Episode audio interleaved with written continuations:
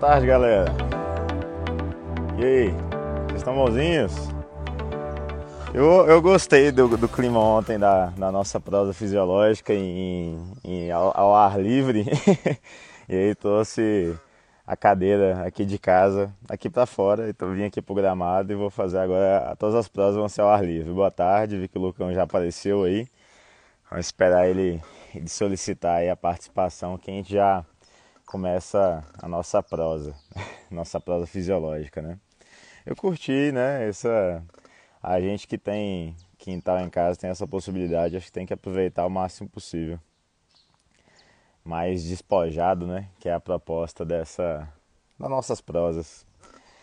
Vamos lá, a galera tá chegando, o Lucão já pediu para aceitá-lo e vamos começar a nossa prosa, né?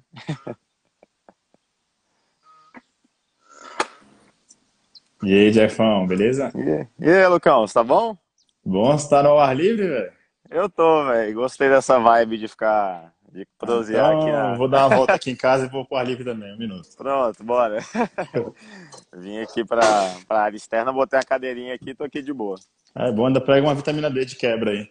É, só, só tem que levantar as mangas, né? Pra não ficar com marca de caminhoneiro. É, isso aí é, eu já tenho, então não tenho problemas com isso. É.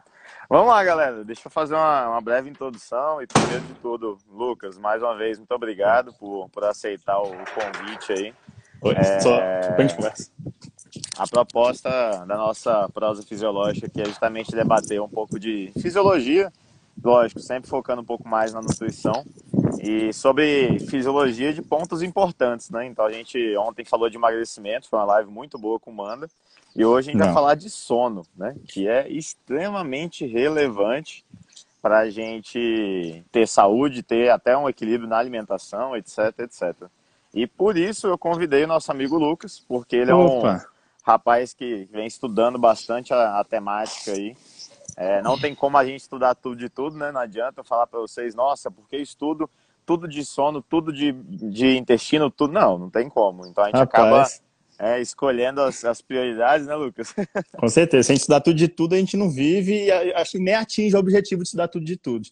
É, é aquele negócio, quer, quer saber tudo de tudo e no final não sabe nada de nada. É. Né? Ou você vai ser aquela pessoa mediana ou você vira bom em alguma coisa. Ou tenta virar é. bom, né? Que é, que é o objetivo, tentar. É, então, e aí o Lucas ele é um entusiasta aí da área do sono e de outras áreas da nutrição há alguns aninhos já tá nessa, né, Lucas? É. E aí eu fiz o convite pro menino e, por favor, Lucas, se apresenta aí pra galera que não te conhece aqui no meu perfil. Então, vamos lá. Primeiramente, antes de me apresentar, quero agradecer o convite do Jeffão. É sempre bom falar de algo que a gente gosta e, por que não, também dar um tempo, um pouco mais de rotina para essa quarentena que a gente fica um pouco ansioso. Então a gente pega essa uma horinha e dá uma desestressada, dizemos assim. Então vamos lá. Eu sou o Lucas, como o Jeff falou. Sou nutricionista, não tenho um currículo muito grande, mas compenso com boa vontade e, e força dedicação, de, né, Lucas? Dedicação, perfeito. E querendo ou não, eu fui, eu sou membro do Genes e de onde o Jeffão já trabalhou, então já tive algumas oportunidades de trabalhar com o Jeff por um bom tempo, acho que foram dois ou três anos trabalhando com o Jeff. E, hum. querendo ou não, também a gente manteve a nossa amizade, vira e mexe, a gente troca algumas informações e vida que segue. É isso aí. A gente, quem, quem é brother é da área sabe, né? A gente sempre troca um artigo, troca um pitaco, comenta, é. discute, né? Isso é, essa troca é sempre muito relevante. E, galera, para vocês entenderem qual o raciocínio que a gente vai tomar aqui na nossa discussão de hoje, eu estou entrando em contato com todos os palestrantes na véspera para a gente é, deixar o negócio mais lúdico, mais didático possível a gente dividiu a nossa, nossa discussão aqui hoje, nossa prosa, é, em algumas partes. Primeiro, a gente vai fazer uma breve introdução sobre o contexto atual em que vive o nosso sono hoje em dia.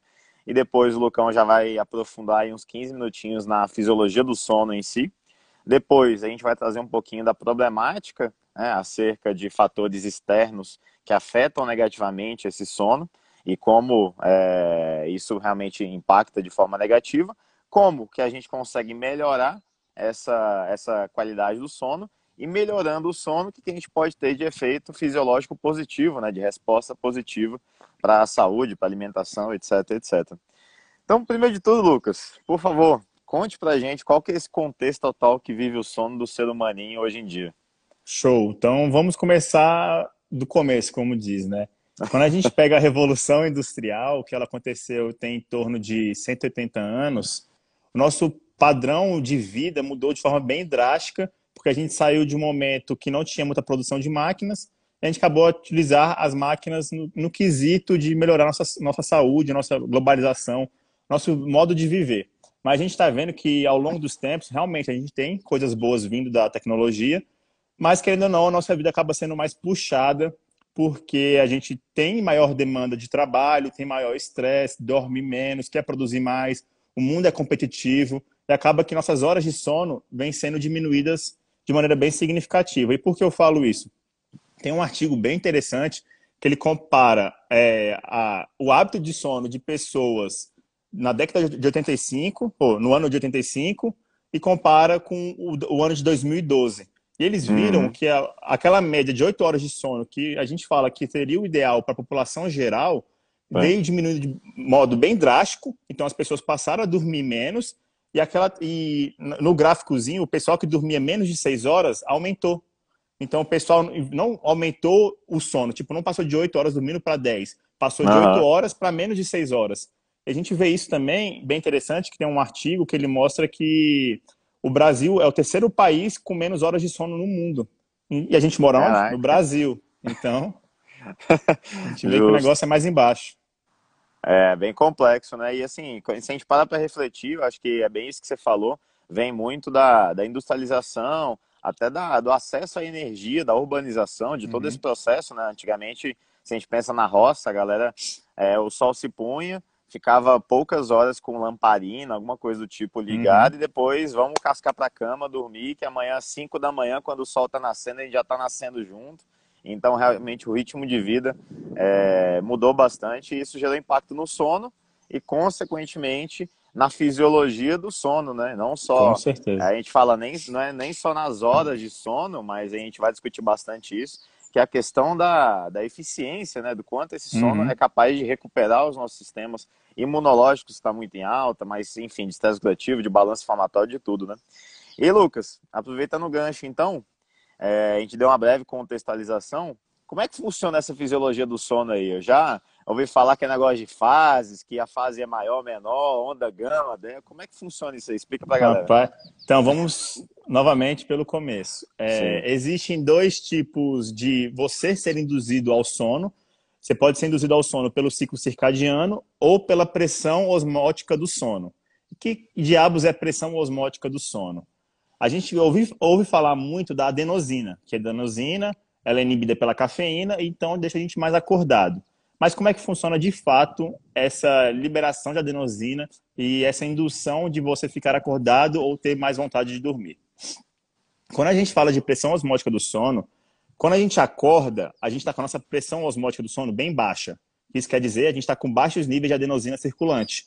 Uhum. E ao passar do tempo, quanto mais tempo você tem acordado, maior essa pressão fica e, por consequência, maior fica essa liberação de adenosina também no seu corpo.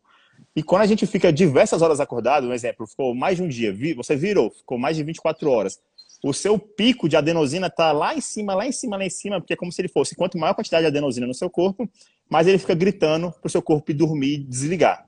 Uhum. Aí quando você dorme, essa adenosina baixa e volta tudo de novo no dia seguinte, quando você acorda. Esse é o primeiro ponto. Rapidão, Lucas, bacana claro. isso aí. Isso aí é novidade para mim, velho. Ah. Então a gente, eu tô aqui para aprender também, que nem todo mundo. é, a gente acorda de manhã com o nível de adenosina baixo, uhum. vai produzindo, a adenosina é neurotransmissor a nível de cérebro, né? Isso, Isso, ela vai sendo produzida ao longo do dia, tem algum pico, alguma coisa, ela vai sendo produzida e acumulando, e aí quando realmente, aí que ela vai gerando essa pressão, é, que você falou de, de, quantidade mesmo, e aí eu vou induzir ao sono e quando eu durmo ela baixa. Como é, é, é esse o processo? Ó, funciona da seguinte maneira: a gente fala muito mal de prostaglandina, né? Sim, Na verdade, sim. prostaglandina, querendo ou não, ela é um sinalizador, como a gente sabe. É. A gente precisa delas em níveis ideais para ter toda a sinalização hormonal, quimiocinas e por aí vai. E como é que ela funciona na nossa cabeça? A prostaglandina de série D2, que é a mais específica. Uhum. Ela vai se ligar ao receptor de adenosina. Então a gente precisa de um pouco de inflamação, inflamação controlada, que é o que está acontecendo Sim. ao longo do dia de forma normal. E, e quando essa, essa, essa prostaglandina de série 2 se liga ao receptor de adenosina, ela vai lá no hipotálamo e libera é, adenosina no, nossa, no, nosso, no nosso cérebro fluido espinhal, que seria a nossa circulação do cérebro. Uhum. E quando ela, ela, e ela vai liberando todo, toda hora, todo momento, vai liberando aos poucos. E o, com o acumular disso, é, com a maior quantidade, ela fica gritando pro seu corpo, desliga, desliga, porque a adenosina ela vai inibir hormônios glutamato, ou vai, vai inibir é, receptores glutamatérgicos, ou seja, você vai ficando mais devagar, e também vai inibir é, receptores histamatérgicos, que são da histamina. Que é, uhum. Por isso que a gente pode associar, quando toma anti, anticoagulante ou antihistamínico, a gente fica mais grog, porque uhum. histamina faz você ficar acordado. E também outra coisa bem interessante é que a, a cafeína ela dá o rebote justamente por causa disso. Porque ela não para de inibir a produção de adenosina. A adenosina vai sendo, vai sendo liberada, sendo liberada, ela, sendo liberada. Ela só compete com o receptor, né? Isso. Aí quando a cafeína acaba, tu toma um choquezão de adenosina. Aí você fica meio chateado. Entendi. Ela tá estocada ali, aquela adenosina, a cafeína estava uhum. só bloqueando a ligação. Aí quando essa cafeína vai sendo depurada, aquele estoque de adenosina tá ali, ele vai se liga de uma vez e, e vem o Isso. efeito. Entendi. Tem efeito chateação sem cafeína. Show. Primeiro ponto da fisiologia, então, esse é interessante. Show. O próximo, Lucão? Agora vamos falar do ciclo circadiano. Entendendo que a gente, querendo ou não, vai ficar acordado ao longo do dia, a gente tem adenosina. Beleza. Aí agora, falando do ciclo circadiano, a gente sabe que nós somos seres diurnos e nós temos um relógio biológico. E por que nós somos seres diurnos? Porque, querendo ou não, se a gente for pensar no período evolutivo da coisa, a gente tinha um momento da claridade para caçar, para procurar alimentos e até mesmo para reproduzir.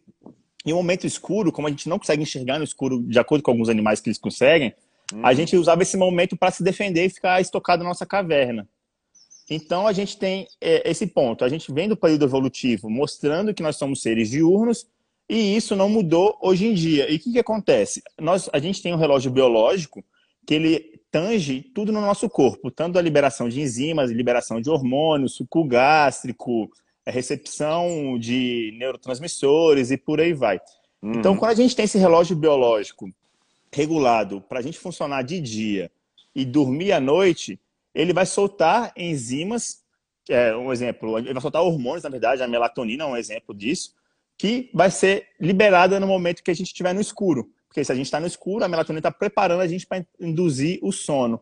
Então vai juntar uhum. essas duas coisas, a regulação do ciclo circadiano com a pressão osmótica do sono, que é a liberação de adenosina. E vale lembrar Bacana. também que uma anda com a outra, mas elas não têm influência uma na outra. Quando a gente tem um pico, é geralmente eu falo isso por quê? Porque as duas têm o um pico maior à noite, que a gente geralmente dorme, tanto a é. liberação aumentada de adenosina, e também nosso relógio biológico faz a gente dormir pelo período noturno. Eu acho que. Mais alguma coisa? Eu estou falando aqui. Não, não, aí beleza. Aí são os fatores externos que regulam essa fisiologia do sono. Como é que uhum. ela funciona, Lucão? Então a questão de ondas, como é que é todo ah, esse processo show. do sono em si, do dormir em si? Beleza. Ah, quando a gente deita na cama para dormir, a gente tem a fase de transição, que é aquela fase que a gente está passando do momento de dormir ou de acordado para o momento de dormir, que a gente pode chamar de fase 1. Essa é a fase 1 do sono. Logo em seguida, a gente tem a fase 2, que é a fase que a gente começa a diminuir nossa temperatura do corpo, nossos batimentos começam a diminuir, então a gente tem uma fase de meio de relaxamento muscular, fazendo que nosso corpo também fique mais relaxado e entre em transição para a fase 3 e 4, que é aquela fase que a gente fala que é o sono reparador, que é o sono de ondas profundas, onde acontecem as, as, as ondas deltas, uhum. que são as ondas de reparação celular do nosso corpo. E logo em seguida, após a fase 3 e 4, nós temos o sono de movimento rápido de óleo, o sono REM, que é a fase de consolidação de memória, quando você aprendeu alguma coisa ao longo do dia, você utiliza aquela fase para realmente para validar o que você aprendeu e gravar para o dia seguinte.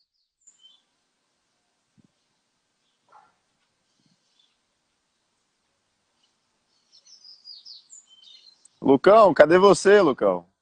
Tá, volta. Opa, me ligaram, me ligaram. Perdão. Beleza. Foi mal.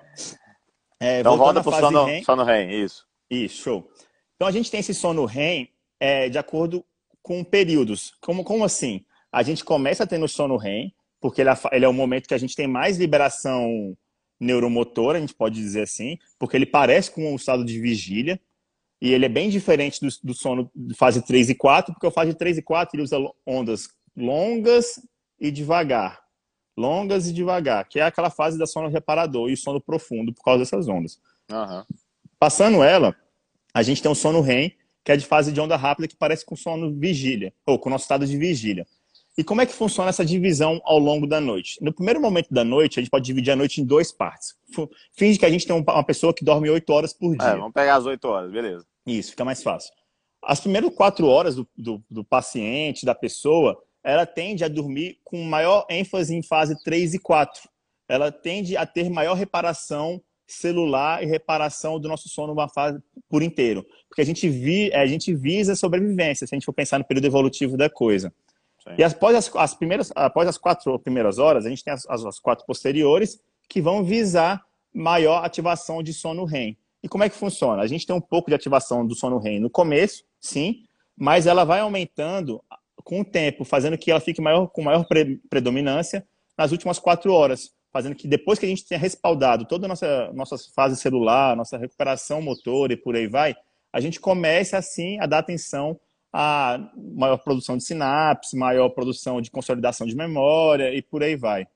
Caramba, Lucão, então, só para parar para refletir um pouco, se o sono uhum. ele é dividido nessa, dessa forma, que a primeira parte, digamos assim, ela é focada em reparo de órgãos, de tecidos, né, tirando o sistema nervoso central, uhum. e a segunda seria lá, focada em reparar o sistema nervoso central, digamos assim, consolidar a memória, uhum. é, etc. E a galera tá dormindo fazendo restrição de sono, será então o principal prejuízo que a gente tem é no, nessa questão de reparo central, então, de neurotransmissores, é. de equilíbrio de estudo? Tem artigos mostrando, vamos pegar para ficar mais fácil. A pessoa dorme meia-noite e acorda 8 horas da manhã. É, ela vai ter todas essas, essas fases que a gente falou, porque ela está dormindo e pensando que o som dela também está ótimo. Vamos começar por aí. E se ela reduz de meia-noite para duas horas da manhã, ela teve essa redução de duas horas do sono, ela perdeu muito mais. Ela não perdeu 50% de cada. Ela perdeu muito mais porcentagem do sono REM que do sono não REM. Porque ela uhum. vai dar uhum. prioridade para reparação tecidual, de órgão e por aí vai e a gente acaba pior, é, piorando a nossa reparação central, que aí nossa memória vai ficando falha, a gente vai ficar com aquele, aquele momento de ficar mais esquecido e por aí vai. Uhum. Fica pior a, o aprendizado. Entendi, que loucura, velho. Que é. bacana isso aí, bacana. É, e Lucão, primeiro ponto, a gente tem um, acho que um grande ponto aí que todo mundo pergunta, que todo mundo tem essa dúvida ainda, é realmente quantas horas a gente precisa dormir se isso é padronizado, né? Se todo mundo tem que dormir às oito, uhum ou se essas fases, né, esses ciclos, na verdade, é, tem pessoas que têm eles um pouco mais encurtados, um pouco mais longos. Se isso muda ao longo da vida, discute um pouquinho isso aí para a gente. Tá. Então vamos começar com as crianças, porque já que a gente está falando de fases da vida, Sim. a gente sabe que crianças ou adolescentes tendem a dormir um pouco mais, porque, primeiro, a liberação de melatonina ela fica no pico, pico máximo dela de produção e liberação em pessoas mais jovens. A gente começa por aí. Se a gente tem maior produção de melatonina, por consequência, a gente vai ter maior efeito dela na melhora da qualidade do sono. Uhum. Porque ela é, uma, ela é induzida pelo escuro. E quando a gente tem isso também, a gente tem que pensar que crianças estão em maior fase de reprodu é, reprodução celular, porque elas têm que crescer, e também tem maior nível de testosterona, por exemplo, para fazer reprodução celular, crescimento, por aí vai, uhum. maturação das gônadas. E quando a gente pensa nisso, a gente vê as meta-análises, elas falam que crianças e adolescentes têm que dormir na média de 7 a 9 horas, a média. Lógico que a gente tem aquelas pessoas que são chamadas de dormidores longos e dormidores curtos, que a gente entra naqueles outliers, que são pessoas que dormem muitas poucas horas e se sentem suficientemente bem, e pessoas que também dormem muitas horas e está tudo certo e não tem repercussões negativas no corpo. Mas uhum. vale lembrar que isso é uma, uma população minúscula da sociedade. Isso. Não é só porque você dorme muito pouco, se acostumou com isso, que você virou um dormidor curto. Justo. Vale, vale lembrar isso. E agora, falando um pouco mais dos adultos, saindo da fase das crianças, a gente pode falar que a média geral para a população é de 6 a 8 horas. Dormindo menos que isso, trazendo prejuízo, e dormindo mais que isso, trazendo prejuízo. E também o mesmo esquema, dormidores longos e curtos também se encaixam aqui. Mas, uhum. é como a gente falou, a população geral ela é muito maior, ela é muito maior no quesito mediano. Vai dormir mais de seis, de seis ou oito horas. A distribuição ela entraria então naquela curva de Gauss, praticamente? Né, onde 95% da população ficaria nessa faixa, só 2,5 para baixo, 2,5 para cima, tipo isso? Perfeito, perfeito. São poucas pessoas que são consideradas curtas e longas. Uhum. E passando um pouco mais para as pessoas de, de, idade, elas têm uma, uma, queda na produção de melatonina e, por consequência, elas têm um sono prejudicado. Elas não, elas não, elas não perdem a necessidade de dormir, elas só não conseguem dormir. Elas também precisariam dormir de 6 a 8 horas, que nem pessoas adultas, mas simplesmente uhum. não conseguem porque tem uma produção é, não ótima de melatonina. E ainda junta com o estilo de vida, que a gente começou a falar um pouco anteriormente, e acaba que tudo culmina num sono prejudicado. E vale lembrar, e vale falar também que tem alguns artigos já mostrando que os idosos, justamente eles que têm um sono mais prejudicado, eles têm menor é, passagem pela fase do sono REM, que é como a gente acabou uhum. de conversar. Sim. Por isso que são as pessoas são pessoas mais esquecidas, são as pessoas ruins de memória e por aí vai. Justo. E assim, a gente já pode até começar a fazer alguns ganchos aí de como é, os efeitos externos afetam negativamente. Se a gente pensa em doença crônica, propriamente uhum. dita, elas vão aumentando a sua prevalência e incidência conforme a idade. Então, Sim. se eu tenho um paciente obeso, hipertenso, diabético, é, isso primeiro é reflexo de um estilo de vida ruim, mas isso também piora, né? A qualidade do sono, por exemplo, aí entra naquela bola de neve, né? Então, se a gente pega que a maior parte dos idosos tem alguma complicação, alguma comorbidade, né, já que esse termo está tão em voga hoje em dia, uhum. é, eles vão ter até prejuízo de uma dispneia do sono, etc., também por conta disso, né? Sim, e a gente vê que é meio que uma, um ciclo vicioso, ou como você disse, uma bola de neve a pessoa tende a ganhar peso e tem muitos artigos é, correlacionando é, obesidade com a apneia obstrutiva do sono, gerando aquela uhum. E quando a pessoa tende a ganhar mais peso, o sono dela fica prejudicado porque fica fragmentado. Ela acorda diversas vezes à noite pelo simples fato de não conseguir respirar direito. Aí ela acorda com aquele susto, dando aquela roncada. Até a gente já deu de vez. quando a gente está muito cansado, a gente está andando em algum lugar, a gente, caraca, acordei. Isso é, é, um tipo de apneia, podemos dizer. Sim, sim, justo. Então, só para recapitular essa parte rapidinho para a galera, é, a gente tem a média aí que seria de 6 a 8 horas, isso é a média uhum. da população. Se você acha que você está fora da média, é, cuidado, porque realmente são exceções né, que, que fogem à regra. Então, a regra é de 6 a 8 horas. E acho que ter atenção a, a escutar o próprio corpo, né? Ninguém melhor do que sinalizar para a gente se é, essa quantidade de horas está adequada. Hum.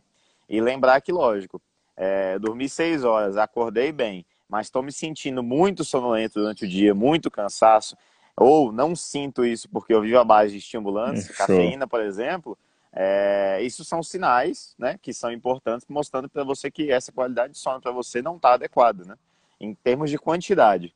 Agora, é, qualidade que eu acho que é um ponto extremamente relevante do sono. E até já fizeram algumas perguntas aí. Poxa, eu fico acordando durante a noite, tenho um sono uhum. muito leve e tudo mais. Por que, que a pessoa acorda durante a noite, Lucão? Primeiro, a gente tem alguns pontos. Vamos só recapitular agora um pouquinho, voltando para os idosos, só para não fugir um pouco do tema. Sim, sim. Um dos problemas também que eu acabei de lembrar em idosos é maior dificuldade em segurar a bexiga. Geralmente a gente vê idoso não conseguindo segurar tão bem a bexiga que nem pessoas de uma, de uma idade um pouco menor. Ah. E isso é um problema porque as pessoas tendem a acordar de madrugada para ir ao banheiro. Então a gente pode capitular isso tanto para idoso quanto para gente. Justo. Se você acorda de madrugada para ir ao banheiro, eu, eu, faço você pensar a diminuir um pouco sua ingestão hídrica logo um pouco antes de dormir, porque isso não é ideal. A gente começa por aí. E um ponto, Lucão, só um complemento que eu acho muito importante, que muita gente, a gente, a primeira conduta é essa, né? pessoa reclama, ah, eu tô acordando durante a noite, porque eu acordo com vontade de ir ao banheiro. Uhum. Na verdade, primeiro essa pessoa fala, eu acordo durante a noite, a gente pergunta quantas vezes, né? E vem a anamnese. Uhum. Quantas vezes você consegue voltar a dormir rápido ou não? Você acorda por quê? Por algum motivo ou com vontade de ir ao banheiro e tal? Uhum. Quando é vontade de ir ao banheiro, eu investigo um pouco mais além, porque tem vários que acordam com vontade de ir ao banheiro e você a orienta. Então, vamos diminuir a ingestão de água duas horas antes de dormir, vamos esvaziar a bexiga logo antes de dormir, né? Para ajudar. E mesmo assim ela fala, cara, continua acordando durante a noite para urinar. E eu percebo na prática clínica, uhum. se eu pego um perfil desse paciente, com associado com aquele perfil de um paciente muito estressado, com um perfil realmente de inflamação e de estresse, estresse psicológico e físico, e inflamatório né, da alimentação, etc., muito alto, é, o que, que me vem à cabeça? Se é um paciente que ele tem um cortisol aumentado o dia inteiro, uhum. ele vai. Um dos efeitos do cortisol, o cortisol a gente falou ontem sobre ele. Ele estimula gliconeogênese, estimula é, bloqueia, é, estimula lipólise periférica, etc, etc. Mas ele também. Ele aumenta, isso, então ele aumenta a retenção hídrica. Então, se é um paciente que ele fica estressado o dia inteiro, ele fica com cortisol alto o dia inteiro, retendo o líquido o dia inteiro, às vezes mesmo sem beber, mesmo sem beber tanta água, ele fica retendo. E aí o único momento do dia que ele não está tendo estresse psicológico é quando está dormindo. É. Aí é só nesse momento que ele consegue baixar o cortisol, aí ele começa a ter diurese. Aí muitas vezes, então, o foco nesse paciente não é diminuir a ingestão de água durante a, o período noturno, é controlar o cortisol, melhorar a qualidade. Uhum. Aí mais uma vez é um ciclo vicioso, que o sono ruim aumenta o cortisol e etc. Então, assim, mexer em modulação de cortisol, via Sim. diminuir a inflamação, via melhorar a qualidade do sono e tudo mais. Porque, mais uma vez, além dele acordar para fazer xixi, o próprio cortisol ele atrapalha a produção dos, dos neurotransmissores necessários para dormir, né, da própria melatonina. Sim. Então, eu percebo que esse é um, um, ponto que eu acho muito relevante a gente destacar para a galera, que afeta essa questão de acordar durante a noite. Né? Ah, com certeza. E até porque a gente vê alguns estudos com adaptógenos melhorando a qualidade do sono. E a gente pois fala, é. mas rapaz, o que, que tem a ver adaptógeno com qualidade do sono? É tudo Só isso tudo. que você falou. É. Porque justamente que eles vão controlar o estresse. Se você é uma pessoa muito estressada, como você mesmo disse, a gente tem picos de cortisol e o cortisol não deixa a gente liberar a melatonina com eficiência, fazendo que a gente tenha uma piora na qualidade do sono. Beleza, o que a gente tem que ver para realmente saber se um sono é qualitativo ou não? Primeiro, quando você deita na cama, você demora para pegar no sono? Esse é o primeiro ponto. Uhum. Se a gente uhum. demorar muito para pegar, pegar no sono, a gente já tem um alertinha levantado para ver se a pessoa realmente tem um sono ruim ou não. Beleza, pegou no sono. Você conseguiu se manter dormindo a noite inteira? Ou levantou uma vez, ou levantou várias vezes? Levantar uma vez para várias vezes é muito diferente. Hum. Porque uma vez pode ser normal. Os estudos falam que até umas três vezes é meio que fisiológico do seu corpo. Às vezes, quando você não tem, não tem mais nenhuma não complicação. Tá tendo sinais e sintomas, né? Se não Isso, tem... como... quando você não tem mais nenhuma complicação, isso pode ser fisiológico do seu corpo. Outra pergunta é se você acorda descansado durante, é, durante no, no, dia seguinte. Se você acordou descansado no dia seguinte, beleza, mais um ponto. Se você se mantém descansado ao longo do dia, ou você precisa de estimulantes. E outra, é, se você consegue acordar sozinho, sem despertador. É uma hum. coisa bem importante. Todo mundo hoje em dia só funciona na base da porrada.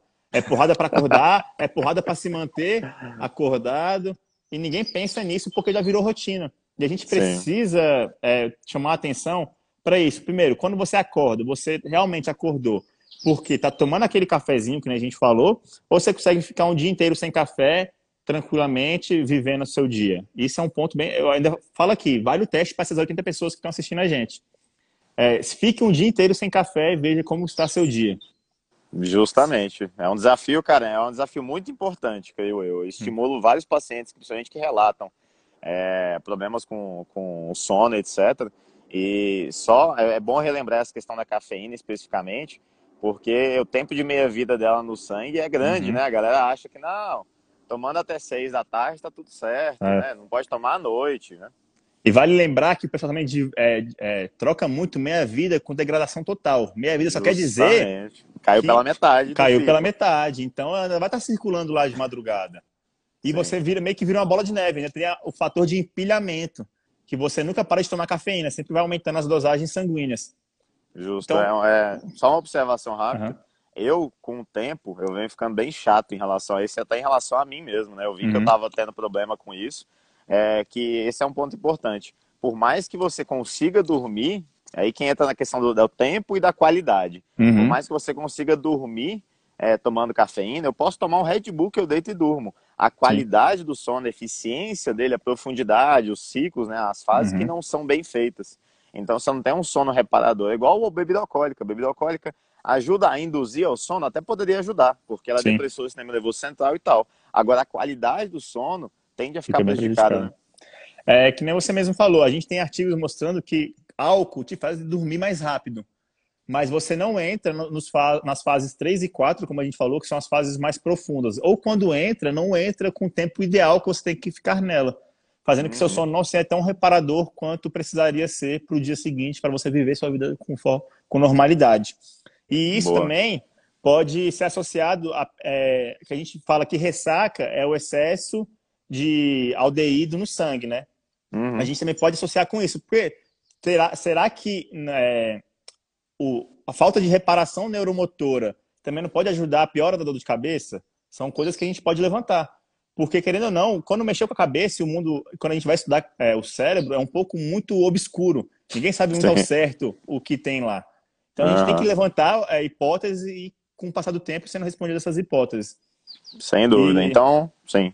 Não, não, o que você vai falar? Não, beleza. Então, assim, a gente falou de dois pontos já externos aí, alimentares até, né, que uhum. podem influenciar bastante negativamente a qualidade do sono, que é a, o café e o álcool, né? Então, a gente tem que ter uma atenção a isso aí, porque tem aquele perfil, eu mesmo brinco isso, né? Aquela galera que toma café durante o dia para ter força, para ter um quadrinho que toma café durante o dia para ter força para enfrentar as coisas do dia a dia e toma álcool à noite para desestressar e relaxar, né? Aí vira essa bola de neve danada.